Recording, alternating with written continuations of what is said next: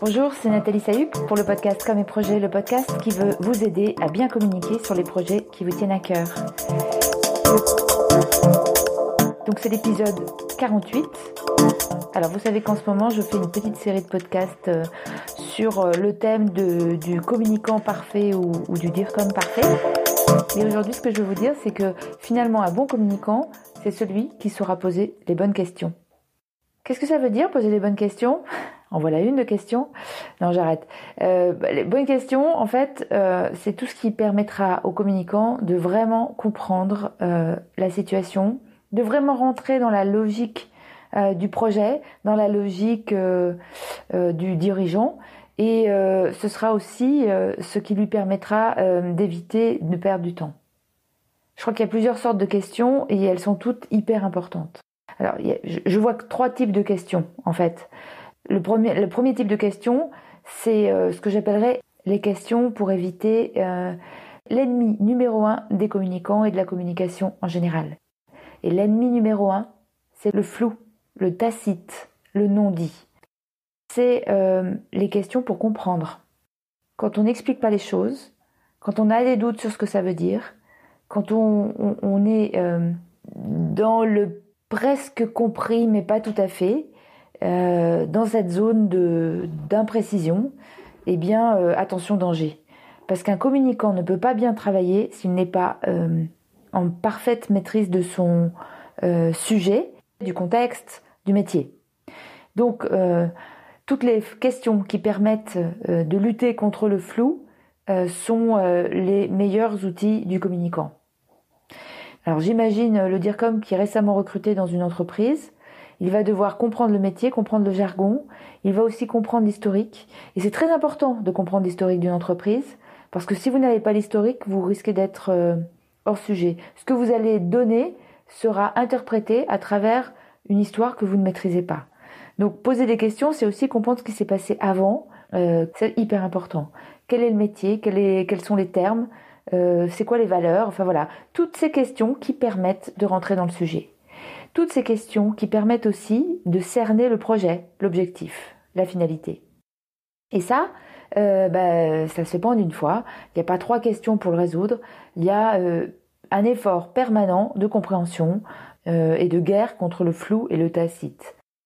Luttez contre le flou et le tacite et vous aurez toutes les armes pour bien définir ce qu'il doit être dit, quand et comment et dans quelles circonstances.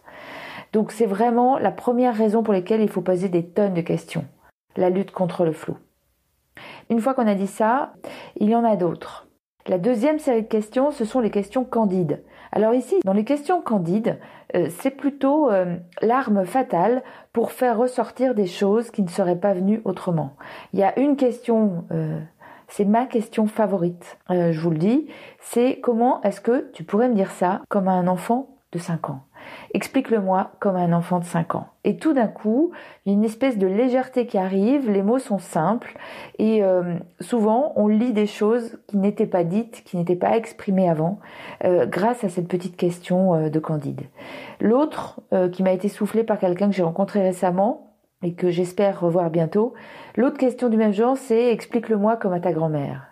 ça marche aussi. C'est la même note, plus affective, plus pédago, et euh, bienveillante. Voilà, donc euh, c'est une autre façon de faire sortir des éléments qui seront clés pour l'organisation de la communication. Donc ça, c'est une, une, vraie question euh, en or. Troisième catégorie de questions, ben, ça c'est les questions qui gênent.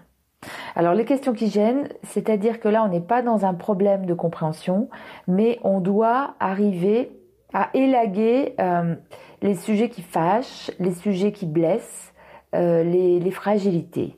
Ça, c'est un sujet euh, qui recoupe un peu euh, la question première qui était de, de savoir déplaire. On peut déplaire en disant des choses, on peut aussi déplaire en posant des questions qui gênent. c'est le niveau 3 des questions, c'est celles que vous pouvez poser quand vous avez établi un cadre de confiance, mais elles sont souvent essentielles. Parce que souvent, si vous ne pouvez pas poser les questions qui gênent auprès de votre interlocuteur, ça veut dire que vous allez garder en vous une petite part d'ombre sur euh, l'intention. Et ça, c'est hyper mauvais. Donc, euh, arriver à poser ces questions qui gênent dans un cadre qui le permet, c'est-à-dire dans un contexte où euh, on sait que les choses vont pas être répétées, où on sait qu'il euh, y a suffisamment d'historique peut-être entre les personnes pour, pour y parvenir, où vous avez démontré votre capacité à garantir une vraie confidentialité, à ce moment-là, posez les questions qui gênent. Posez-les parce qu'elles vous gênent, vous, dans votre façon de proposer après. Donc voilà, plein de raisons pour poser plein de questions, parce que les gens en fait euh, euh, apprécient cet effort de précision et parce que euh, ça leur permet à eux aussi de clarifier souvent un certain nombre de choses. À trouver une autre façon de parler de leur projet, être pédagogue sur leur métier. Troisième cas, les questions qui gênent, ça leur permet de recevoir une perception qu'ils n'avaient peut-être pas forcément imaginée avant et qui va leur être aussi utile. Voilà. Je suis pas sûre que ce soit uniquement lié au métier de communicant. Je dirais que pour tout consultant, euh, c'est important de savoir poser des questions.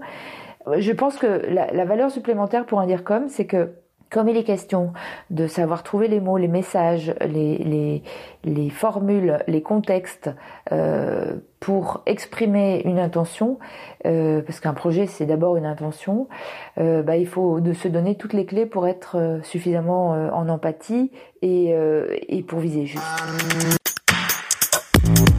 Voilà, donc le bon dire comme c'est celui qui s'est posé des tonnes de questions et euh, bah, je vous invite à, commencer cet exercice euh, euh, dans votre quotidien si vous êtes responsable de communication ou en charge de communication. Moi, je me suis un peu fait cette philosophie dans ma vie de m'autoriser à poser toutes les questions qui me viennent.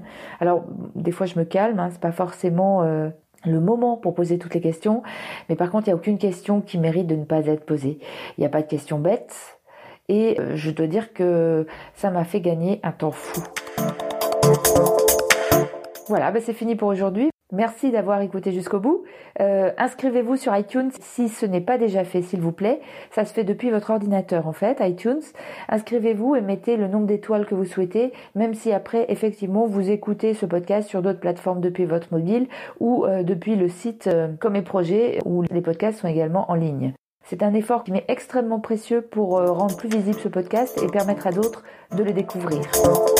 Je vous souhaite une excellente journée et je vous dis comme d'habitude, à bientôt